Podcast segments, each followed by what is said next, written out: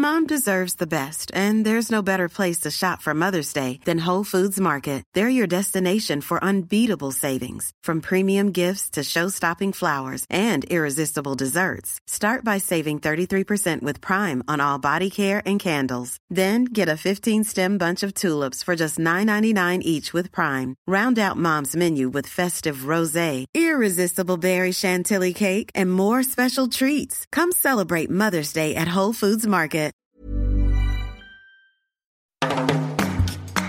Penguin lädt ein, Autoren erzählen Geschichten.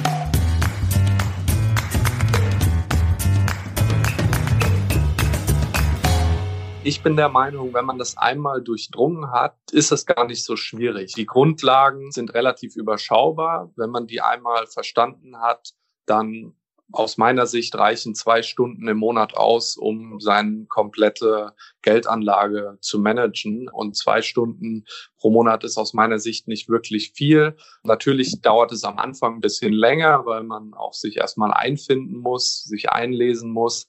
Aber danach wenn man es auch einmal organisiert hat, ist es aus meiner Sicht auch gar nicht mehr viel Arbeit. Hallo und herzlich willkommen bei Penguin lädt ein, Autoren erzählen Geschichten. Ich bin Laura Reichert und ich arbeite bei der Verlagsgruppe Random House. In jeder Folge lernen wir gemeinsam spannende Autorinnen und Autoren und natürlich ihre Bücher kennen. Schön, dass ihr wieder mit dabei seid. Aufgrund der aktuellen Situation sind auch wir vom Verlag alle im Homeoffice und zeichnen unsere Gespräche daher nicht mehr wie gewohnt in unserem Studio, sondern per Telefon über eine App auf.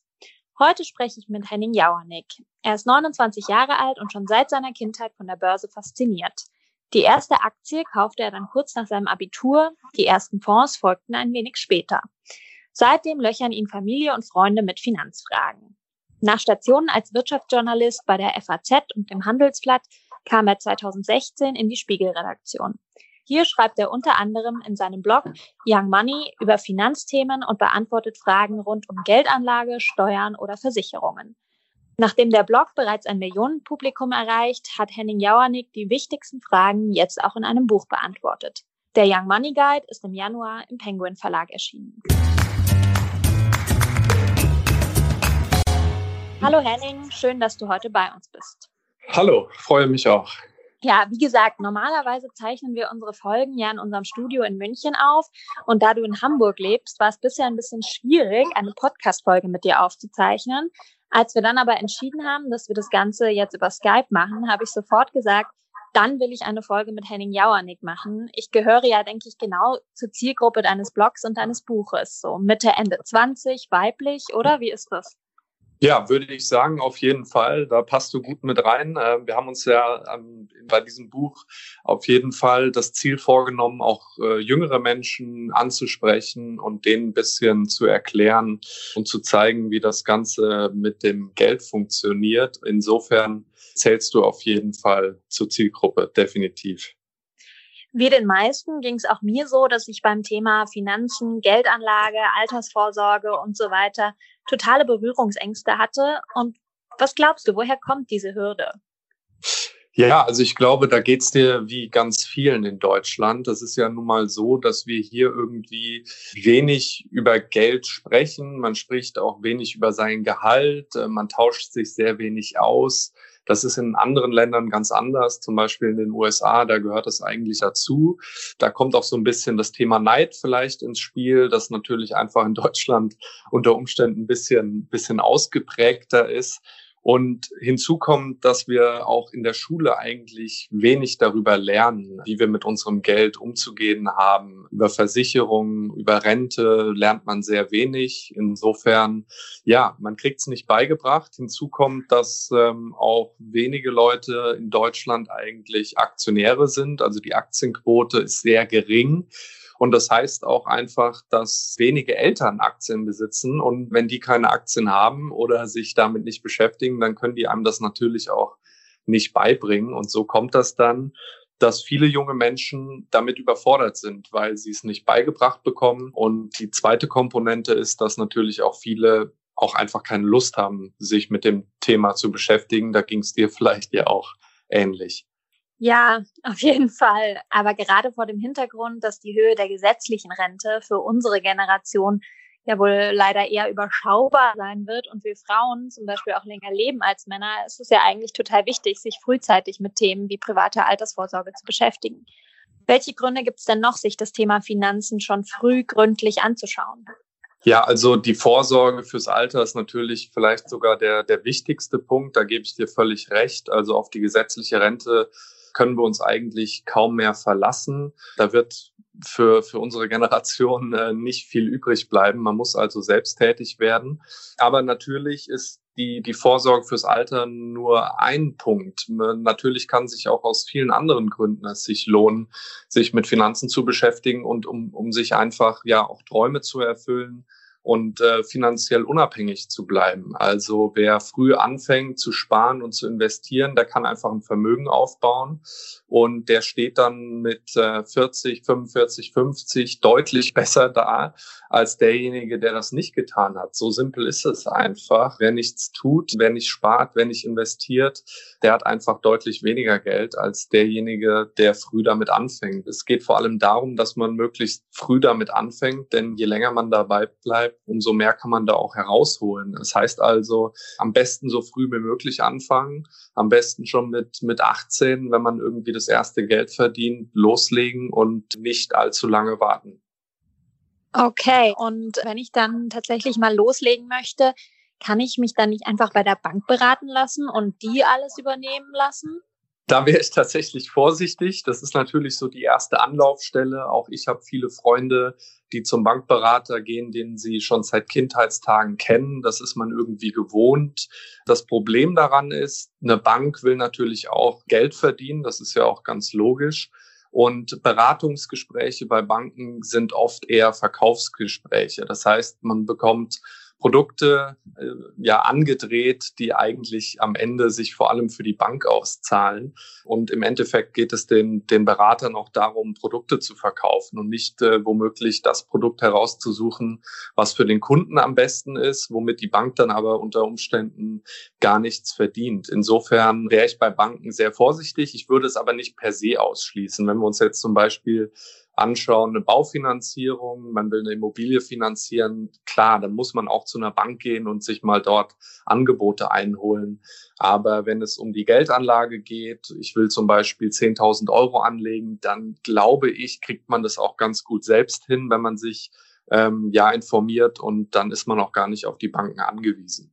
Ein weiterer wichtiger Punkt ist ja auch, den man nicht vergessen darf, dass man da ja auch immer noch für den Service zahlt. Also die Bank macht das natürlich auch nicht aus Nächstenliebe, sondern da kommen dann auch einfach Kosten auf einen zu, die man, wenn man es auf eigene Faust macht, sicher auch sparen kann. Ja, definitiv. Also vor allem die Kosten sind das Wichtigste bei einem Finanzprodukt. Die hören sich erstmal irgendwie wenig an. 2,5 Prozent beispielsweise auf einen Aktienfonds. Da denkt man so im ersten Moment, okay, das ist ja nicht viel, aber über die Jahre gerechnet kann das tatsächlich einem wirklich ja die Rendite zunichte machen und äh, gerade auf die Kosten sollte man achten. Da gebe ich dir völlig recht. Und wenn ich das jetzt dann doch auf eigene Faust machen will, wie viel Zeit brauche ich da so ungefähr? Also viele denken wahrscheinlich auch, das ist erstmal total zeitaufwendig, wenn ich mich damit wirklich ganz alleine beschäftige.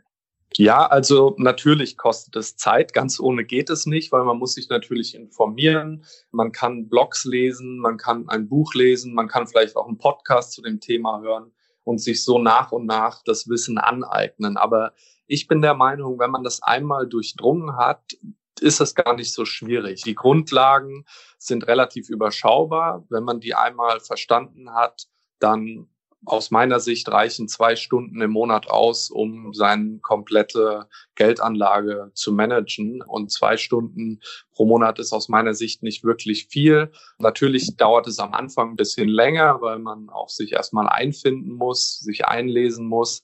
Aber danach, wenn man es auch einmal organisiert hat, ist es aus meiner Sicht auch gar nicht mehr viel Arbeit. Also ich gucke zum Beispiel einmal im Jahr, mache ich einen Check und gucke, ob noch alles so läuft wie geplant und dann ja widme ich mich schöneren Dingen im Leben und so zeitaufwendig ist das gar nicht. Also da sollte man sich definitiv nicht vor verrückt machen lassen. Man muss nur einmal den Einstieg finden. Das ist natürlich die, die größte Hürde am Anfang. Ja, aber das klingt, das klingt auf jeden Fall machbar. Wie kam das denn bei dir, dass du dich so sehr für dieses Thema interessiert hast und auch begeistert hast? Wann hast du angefangen, dich damit zu beschäftigen und vor allem warum?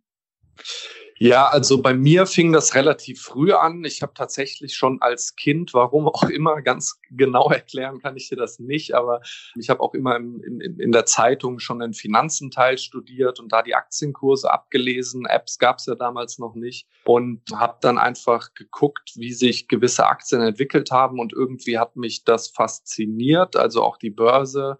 Ich habe Filme dazu geguckt, Wall Street beispielsweise, das ist ja so der Klassiker und fand das total spannend und habe ja sehr früh damit begonnen, mich damit auseinanderzusetzen und habe dann auch Volkswirtschaftslehre studiert. Aber selbst da habe ich gemerkt, dass man so das, das, das Management, das mit dem eigenen Geld auch dort eigentlich nicht beigebracht bekommt.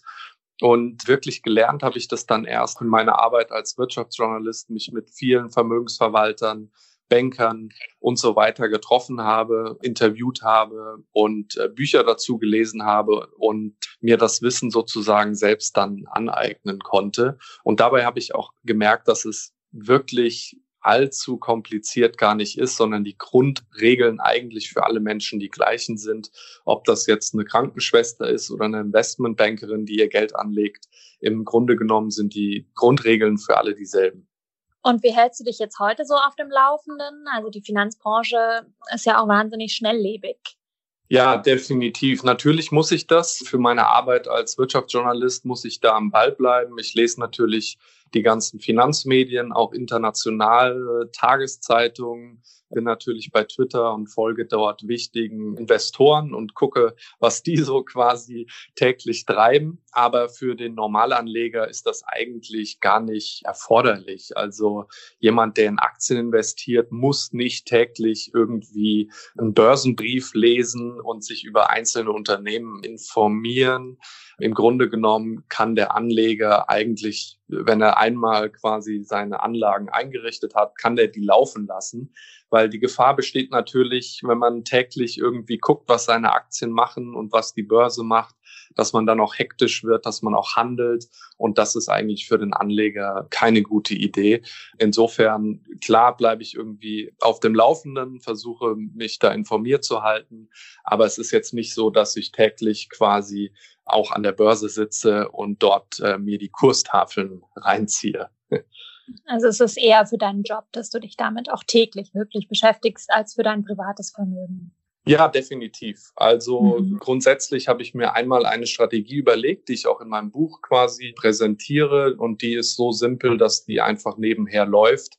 Und insofern, wie schon gesagt, gucke ich einmal im Jahr, ob es da noch läuft, aber halte mich da tatsächlich wirklich nicht täglich damit auf, ähm, irgendwelche Veränderungen vorzunehmen. Du hast gerade schon angesprochen, für alle, die eher noch Anfänger bei dem Thema sind, so wie ja. ich zum Beispiel, hast du alle Fragen rund um die grundlegenden Themen wie Geldanlage, Renten, Versicherungen, Steuern, aber zum Beispiel auch das Thema Geld in der Partnerschaft kompakt und wie ich finde super verständlich in deinem Buch Young Money Guide zusammengefasst. Das ist auf jeden Fall eine große Hilfe für alle, die sich dem Thema langsam und vor allem verständlich nähern wollen. Was sind dann so die ersten Schritte, die ich tun sollte, um Ordnung und Übersicht in meine Finanzen zu bringen? Um eine Übersicht zu bekommen, ist es auf jeden Fall sinnvoll, erstmal ein Haushaltsbuch zu führen, um überhaupt erstmal einen Überblick und einen Status quo zu erhalten und zu gucken, wo stehe ich überhaupt, äh, wie viel Geld nehme ich ein, wie viel Geld spare ich, gebe ich vielleicht im Alltag viel zu viel Geld aus für unnötige Dinge? Und so ein Haushaltsbuch ist definitiv finde ich, der erste Schritt, um überhaupt erstmal einen Überblick zu bekommen. Das heißt nicht, dass man das sein ganzes Leben lang machen muss mit irgendwelchen Excel-Listen oder mit Zettel und Stift. Das, das kann ich verstehen, dass es erstmal abschreckt und unheimlich spießig auch irgendwie klingt. Aber so vielleicht für drei Monate zum Start ist das, finde ich, ein, guter erster Schritt, um mal zu gucken, wo stehe ich überhaupt. Und der zweite Schritt aus meiner Sicht ist erstmal zu gucken, welche Verträge habe ich eigentlich abgeschlossen? Gibt es denn schon irgendwas, was meine Eltern für mich abgeschlossen haben oder was ich mal bei einer Bankberatung abgeschlossen habe? Brauche ich das überhaupt? Wenn nicht, sollte ich die Verträge vielleicht kündigen. Und diese beiden Punkte sind, finde ich, der erste Schritt, eigentlich bevor man sich dann mit den größeren Themen der Geldanlage und der Investitionsstrategie eigentlich beschäftigt. Und so ein Haushaltsbuch kann man inzwischen auch mit verschiedenen Apps machen, die einem da die Arbeit abnehmen, dann ist das auch tatsächlich im Alltag gar nicht mehr so, so schwierig. Du hast gerade schon die Apps angesprochen. Es gibt ja auch Apps, die mich bei der Geldanlage unterstützen.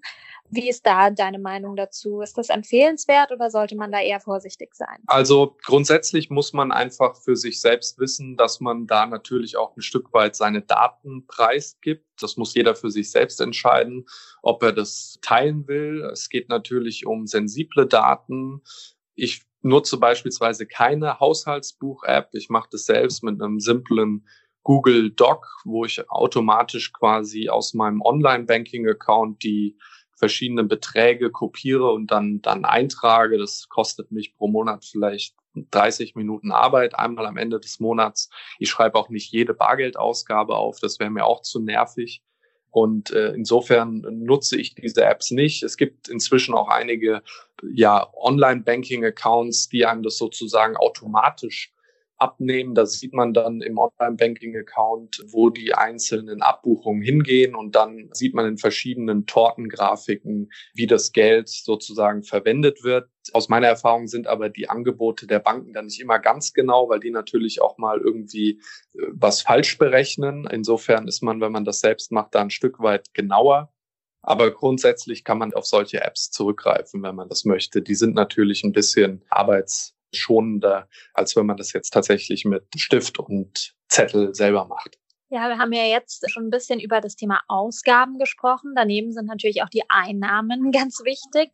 Definitiv. Ähm, ja, ich persönlich fand auch das Kapitel sehr spannend, in dem du alle Positionen erklärst, die auf einer Gehaltsabrechnung aufgeführt sind. Auch damit sollte man sich ja früher oder später mal genauer beschäftigen weil da doch einige kryptische Positionen drauf aufgeführt sind, die vielleicht nicht so ganz selbsterklärend sind. Also das fand ich auch total interessant. Und ein weiteres großes Thema im Buch ist auch das Thema Geldanlage in Aktien. Du sagst, wir sollten alle in Aktien investieren. Warum?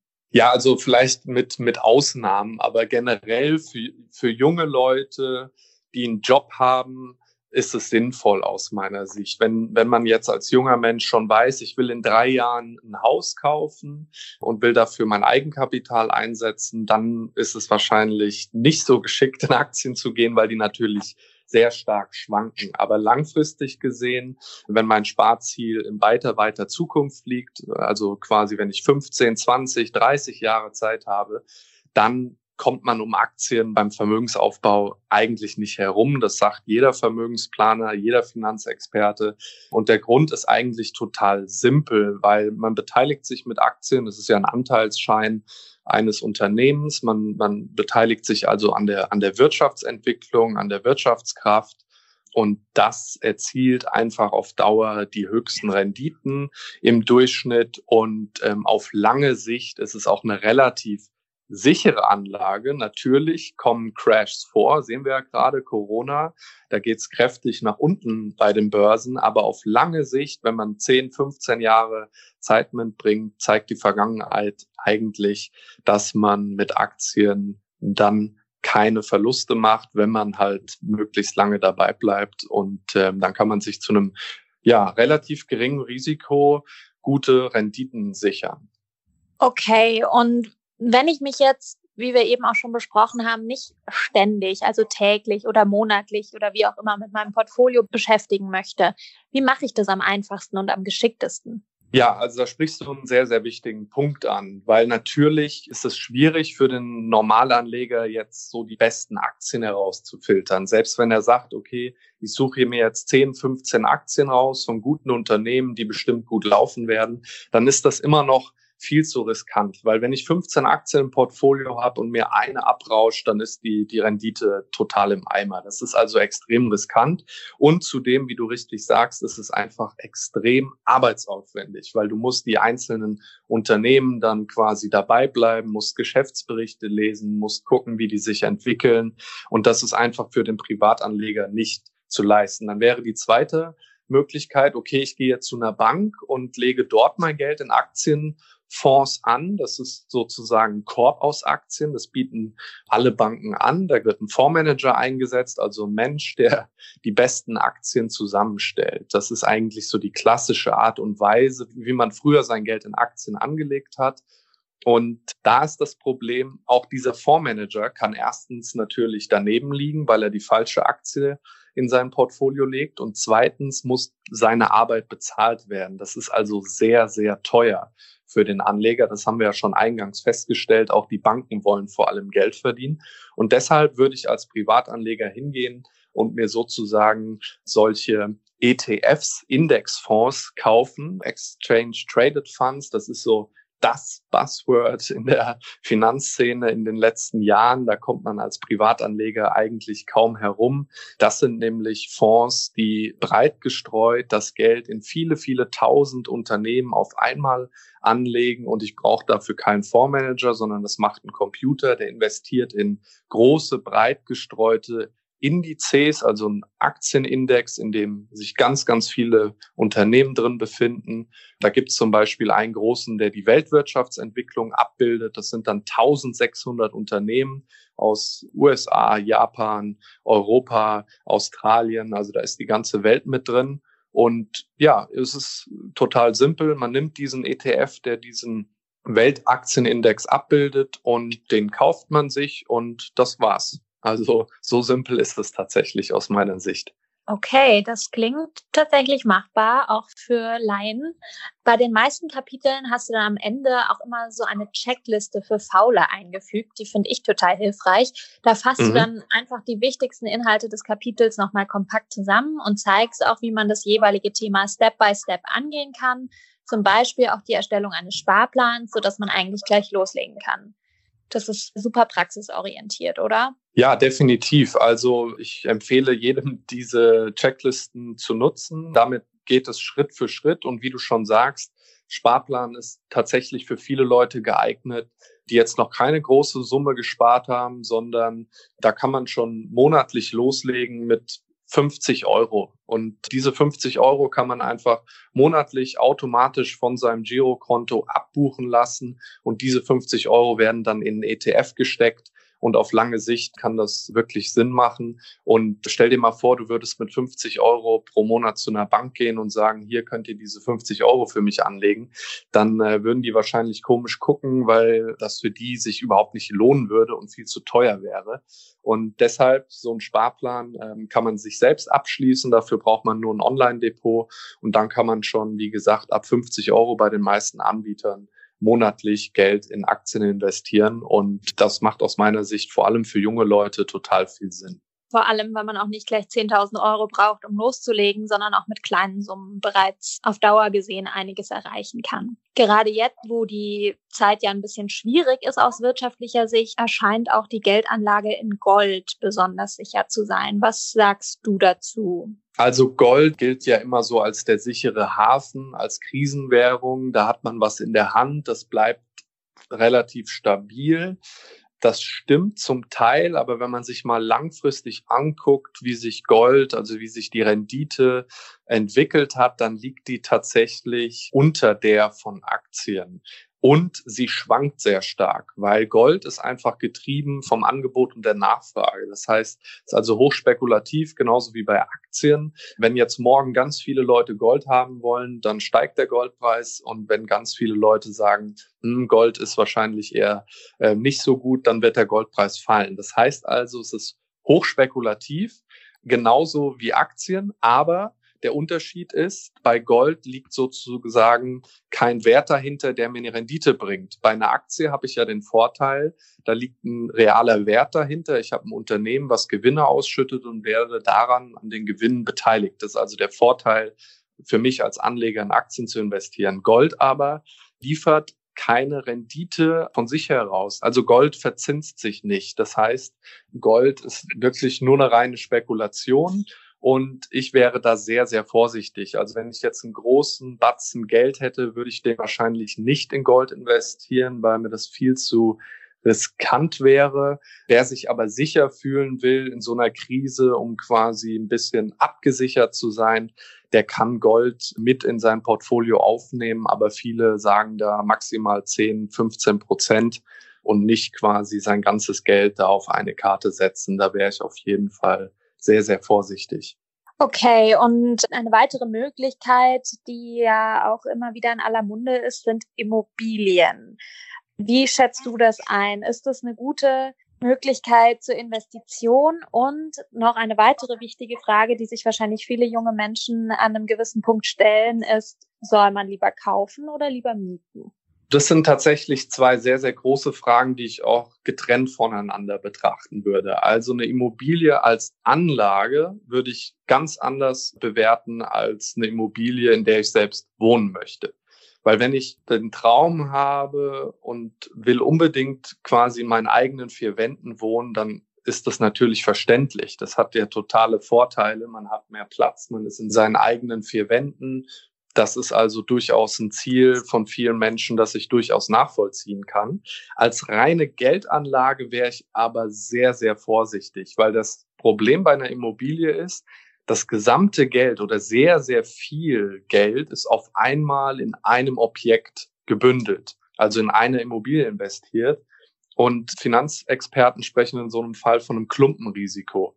Das heißt also, wenn damit was schief geht, beispielsweise der Markt einbricht oder deine Immobilie im, im Wert verliert, dann ist sofort auch dein ganzes Vermögen davon betroffen. Und das ist natürlich ganz anders, wenn ich in Aktien investiere. Da haben wir, wie wir schon vorhin festgestellt haben, haben wir Geld breit gestreut investiert, auf der ganzen Welt verteilt, in Tausenden von Unternehmen. Und aus meiner Sicht ist das viel, viel weniger riskant, als Geld in nur eine Immobilie zu stecken. Das heißt also, wenn ich als Privatanleger hingehe und mein ganzes Geld in nur eine Immobilie investiere, wäre ich da sehr, sehr vorsichtig. Und zu deiner zweiten Frage, kaufen oder mieten, kommt tatsächlich drauf an. Also früher hat man ja gesagt, kaufen ist auf jeden Fall besser auf lange Sicht, weil man ja quasi sich die Miete spart und monatlich das Geld in die eigene Immobilie abbezahlt und sich damit sozusagen eigenes Vermögen aufbaut. Das ist auch, glaube ich, in vielen Fällen der Fall, muss aber nicht der Fall sein. Wir haben das mal ausgerechnet und haben dabei gesehen, dass wenn man eine sehr günstige Miete hat und tatsächlich das überschüssige Geld breit am Kapitalmarkt, also in Aktien an, anlegt, kann man tatsächlich eine bessere Rendite erzielen unter Umständen als jemand, der in der Immobilie investiert. Also tatsächlich ist das aber jetzt nur die rein finanzielle Beantwortung der Frage. Kaufen oder mieten ist natürlich auch eine Frage der eigenen Lebensentscheidung. Will man Mieter sein oder lieber Vermieter? Das würde ich also nicht nur rein finanziell betrachten. Genau, also es ist definitiv auch eine sehr emotionale Entscheidung. Wenn man sich aber über die finanziellen Aspekte informieren möchte, da hast du im Buch einige Rechenbeispiele aufgeführt. Also wenn man das aus rein finanzieller Sicht nochmal betrachten möchte, was lohnt sich, in welcher Situation eher, dann kann man das im Buch nochmal ganz genau nachlesen. Mhm. Ein Thema, das viele junge Menschen neben der Altersvorsorge häufig auch noch vernachlässigen, ist das Thema Versicherungen. Es gibt ja auch so viele verschiedene Angebote, aber welche Versicherung brauche ich denn als junger berufstätiger Mensch wirklich? Ja, also aus meiner Sicht würde ich das auch tatsächlich eher schlank halten. Also ich würde zwei bis drei wichtige Versicherungen, die braucht jeder. Also das ist einmal natürlich die Krankenversicherung, aber die ist ja eh gesetzlich vorgeschrieben. Dann macht natürlich eine private Haftpflichtversicherung Sinn, die einen vor den größten privaten Schäden quasi schützt, wenn einem quasi bei einem Freund irgendwie der PC vom Tisch fällt oder so und man den dann quasi nicht erstatten muss, ist eine private Haftpflicht natürlich extrem wichtig. Und dann als drittes noch eine Berufsunfähigkeitsversicherung, die einen natürlich absichert, falls man mal krank wird. Da ist aber das Problem, dass diese Versicherungen eher teuer sind und man sich die Frage stellen muss, ob man die sich überhaupt leisten kann. Wenn man jetzt noch sehr jung ist, Anfang Mitte 20, dann sollte man die möglichst schnell abschließen, weil die Tarife dann auch günstig sind. Und wer deutlich älter ist, hat da dann schon Probleme, die zu finanzieren. Aber aus meiner Sicht sind das die drei wichtigsten Versicherungen. Hinzu kommt vielleicht noch, wenn ich viel reise, eine Auslands Reisekrankenversicherung, damit ich auch im Ausland abgesichert bin. Aber alles weitere darüber hinaus, was es noch so gibt, also Hausratsversicherung, Lebensversicherung und wie auch immer, da gibt's ja wirklich hunderte Produkte, Brillenversicherung, Handyversicherung. Da würde ich dann tatsächlich eher die Finger von lassen, weil die Gefahr besteht, dass man sich überversichert und man monatlich wirklich viele, viele Beiträge zahlt für Versicherungen, die man dann eigentlich gar nicht braucht. Das ist auf jeden Fall schon mal sehr hilfreich. Im Moment haben wir auch alle ein bisschen mehr Zeit als sonst und auch ich werde die demnächst wie viele andere vielleicht mal für meine Steuererklärung nutzen. Da hast du doch sicherlich auch ein paar gute Tipps für mich, oder? Ja, also da ist auf jeden Fall der Tipp, überhaupt erst mal eine zu machen, weil die meisten Leute, die ich so kenne, die geben einfach keine Steuererklärung ab, weil sie zu faul sind und das ist einfach finanziell keine gute Idee, weil im Durchschnitt man tatsächlich, das zeigen Erhebungen, 1000 Euro zurückbekommt vom Staat. Also das ist jetzt nur der Durchschnittswert. Aber das ist einfach Geld, was man sich nicht entgehen lassen sollte. Und auch eine Steuererklärung ist natürlich total nervig, aber auch dort gibt es ja inzwischen gute Softwareprogramme, gute Apps, die einem da die Arbeit abnehmen. Und dann ist das Ganze auch gar nicht mehr so kompliziert. Okay, dann würde ich mal sagen, sollten sich da jetzt alle in dieser Zeit dahinter klemmen und das Geld kann man dann ja auch super direkt in Aktien oder ähnliches investieren, wenn man es dann zurückbekommt. Definitiv. Oder für eine Urlaubsreise oder wie auch immer. Es ist Geld, was man vom Staat zurückerhält. Es ist ein Geschenk, das man sich eigentlich nicht entgehen lassen sollte. Jetzt wollen wir noch mal so ein bisschen auf die aktuelle Situation blicken. Wie hat sich denn dein Alltag als Wirtschaftsjournalist jetzt in den letzten Wochen so verändert im Umfeld dieser ganzen Corona-Krise? Ja, also es ist natürlich ein Fall, den man sich vor Monaten hätte noch gar nicht vorstellen können. Für mich ist natürlich jetzt sehr arbeitsintensiv. Die Wirtschaft ist extrem betroffen in allen Bereichen. Die Börse ist eingekracht. Die Leute fragen sich, was ist mit meinem Ersparten? Was passiert mit meinem Geld? Insofern schreibe ich da durchaus momentan mehr Artikel als sonst und sitze natürlich auch wie viele andere im Homeoffice. Das ist natürlich auch keine perfekte Situation, wobei ich damit eigentlich ganz gut zurechtkomme. Aber es ist eine Zeit, in der natürlich ja auch an den Börsen sehr, sehr viel los ist momentan. Viele machen sich ja jetzt auch durchaus zu Recht Sorgen um den Arbeitsplatz, das eigene Unternehmen, vielleicht auch um die Ersparnisse. Was ist denn deine Prognose aus wirtschaftlicher Sicht? Kannst du da im Moment schon vielleicht einen Blick in die Zukunft wagen? Also da tue ich mich tatsächlich sehr, sehr schwer. Also da muss ich ehrlich sein, nein, das kann ich nicht.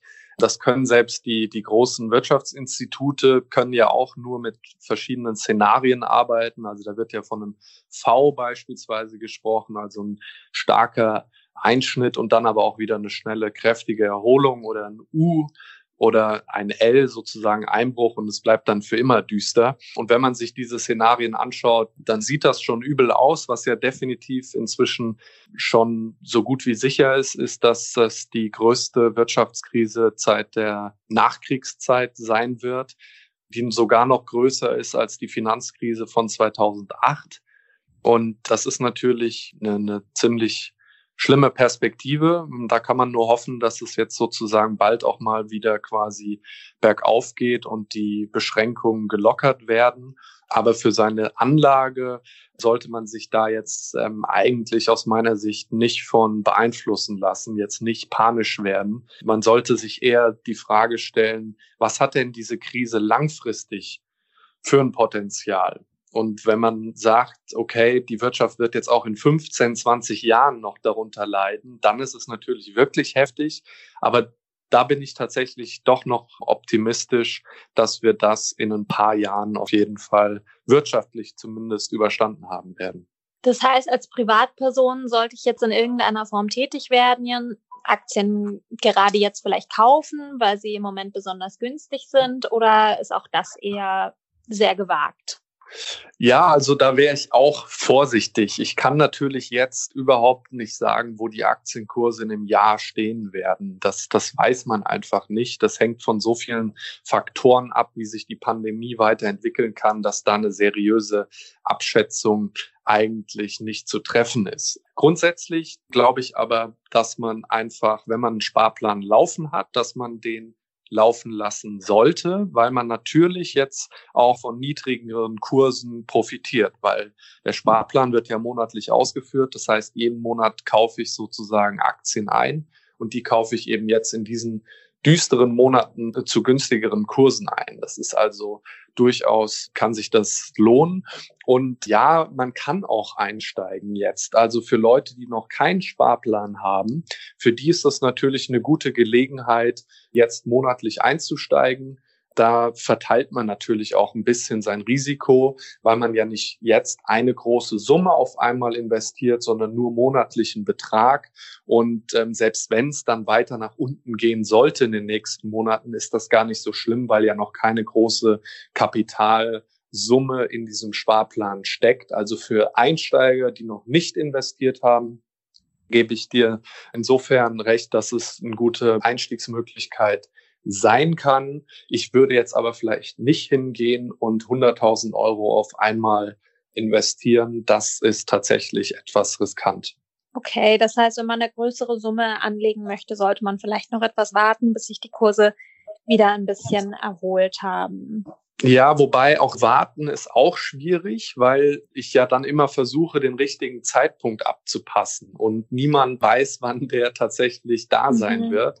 Das ist also für Anleger eigentlich nie möglich, diesen richtigen Einstiegszeitpunkt zu finden. Das heißt aber, man kann vielleicht sagen, okay, ich investiere diese Summe Stück für Stück, also zum Beispiel alle zwei Monate investiere ich einen Teil, bis die 100.000 Euro aufgebraucht sind. Und so äh, erhöhe ich einfach meine Wahrscheinlichkeit, einen guten Einstiegszeitpunkt erwischt zu haben. Aber den perfekten Zeitpunkt zu erwischen, das ist für Privatanleger eigentlich unmöglich.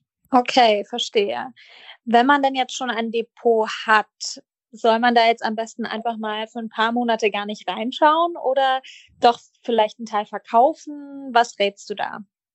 Also Tatsächlich würde ich das genauso machen. Ähm, ich habe es ähnlich gemacht, als die Krise so richtig losging, Mitte März, als da die Börsen um 30 äh, Prozent eingebrochen sind, habe ich mir gesagt, okay, ich gucke jetzt nicht in mein Depot, weil was habe ich davon? Ich sehe einfach nur ein dickes, rotes, fettes Minus und wahrscheinlich kriege ich dann schlechte Laune und komme ins Grübeln. Und das will man ja eigentlich verhindern. Und insofern habe ich tatsächlich erstmal nicht reingeguckt. Jetzt erst vor ein paar Wochen, als sich es wieder erholt hat.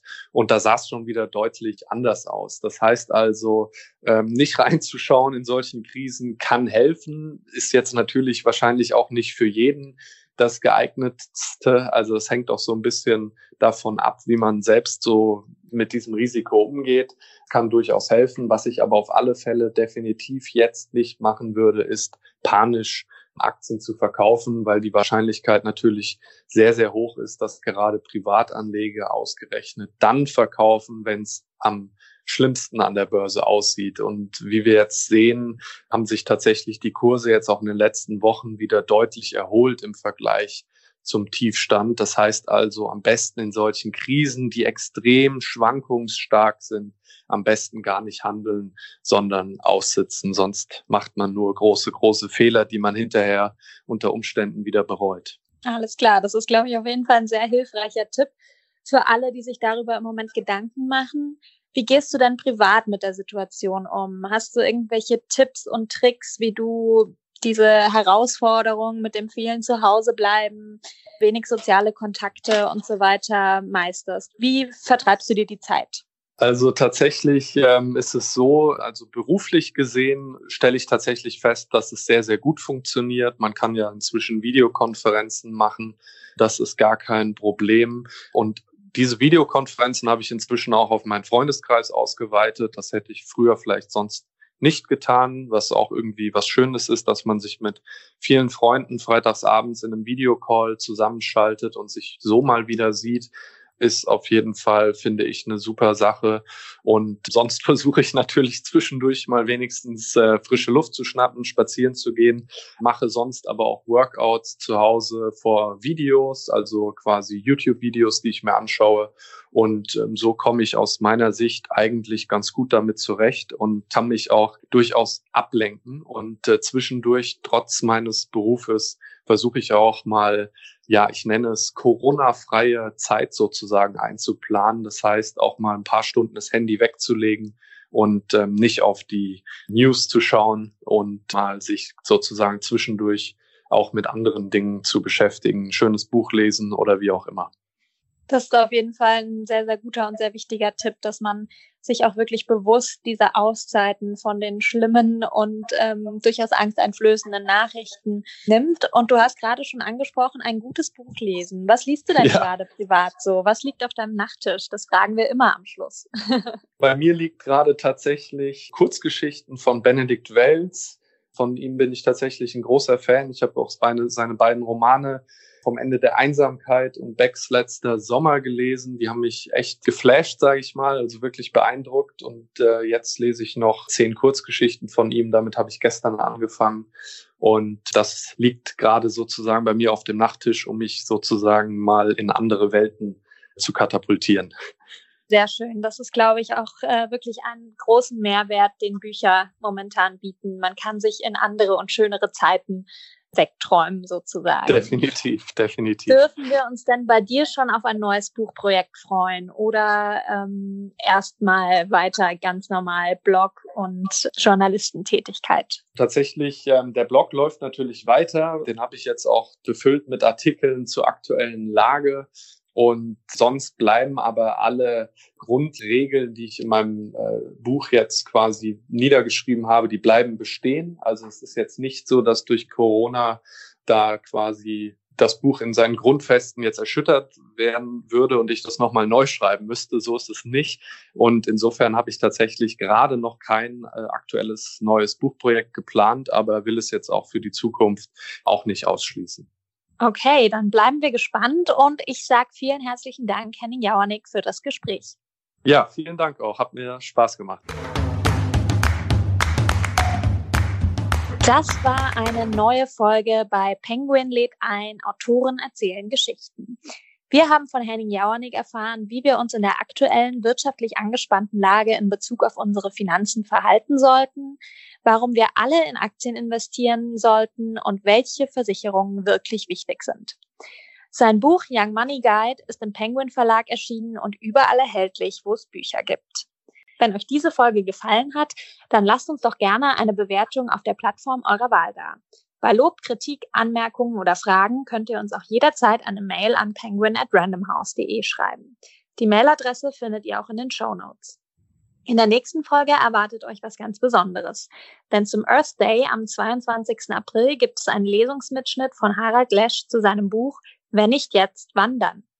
Darin setzt er sich mit dem Klimawandel und dessen Folgen auseinander, befragt Experten aus unterschiedlichen Fachgebieten und zeigt uns Lösungsansätze und Ideen für ein besseres Zusammenleben auf. Und jetzt einfach abonnieren und keine Folge mehr verpassen. Egal ob bei iTunes, Spotify, Deezer und überall, wo es Podcasts gibt. Ciao und bis zum nächsten Mal. Eure Laura.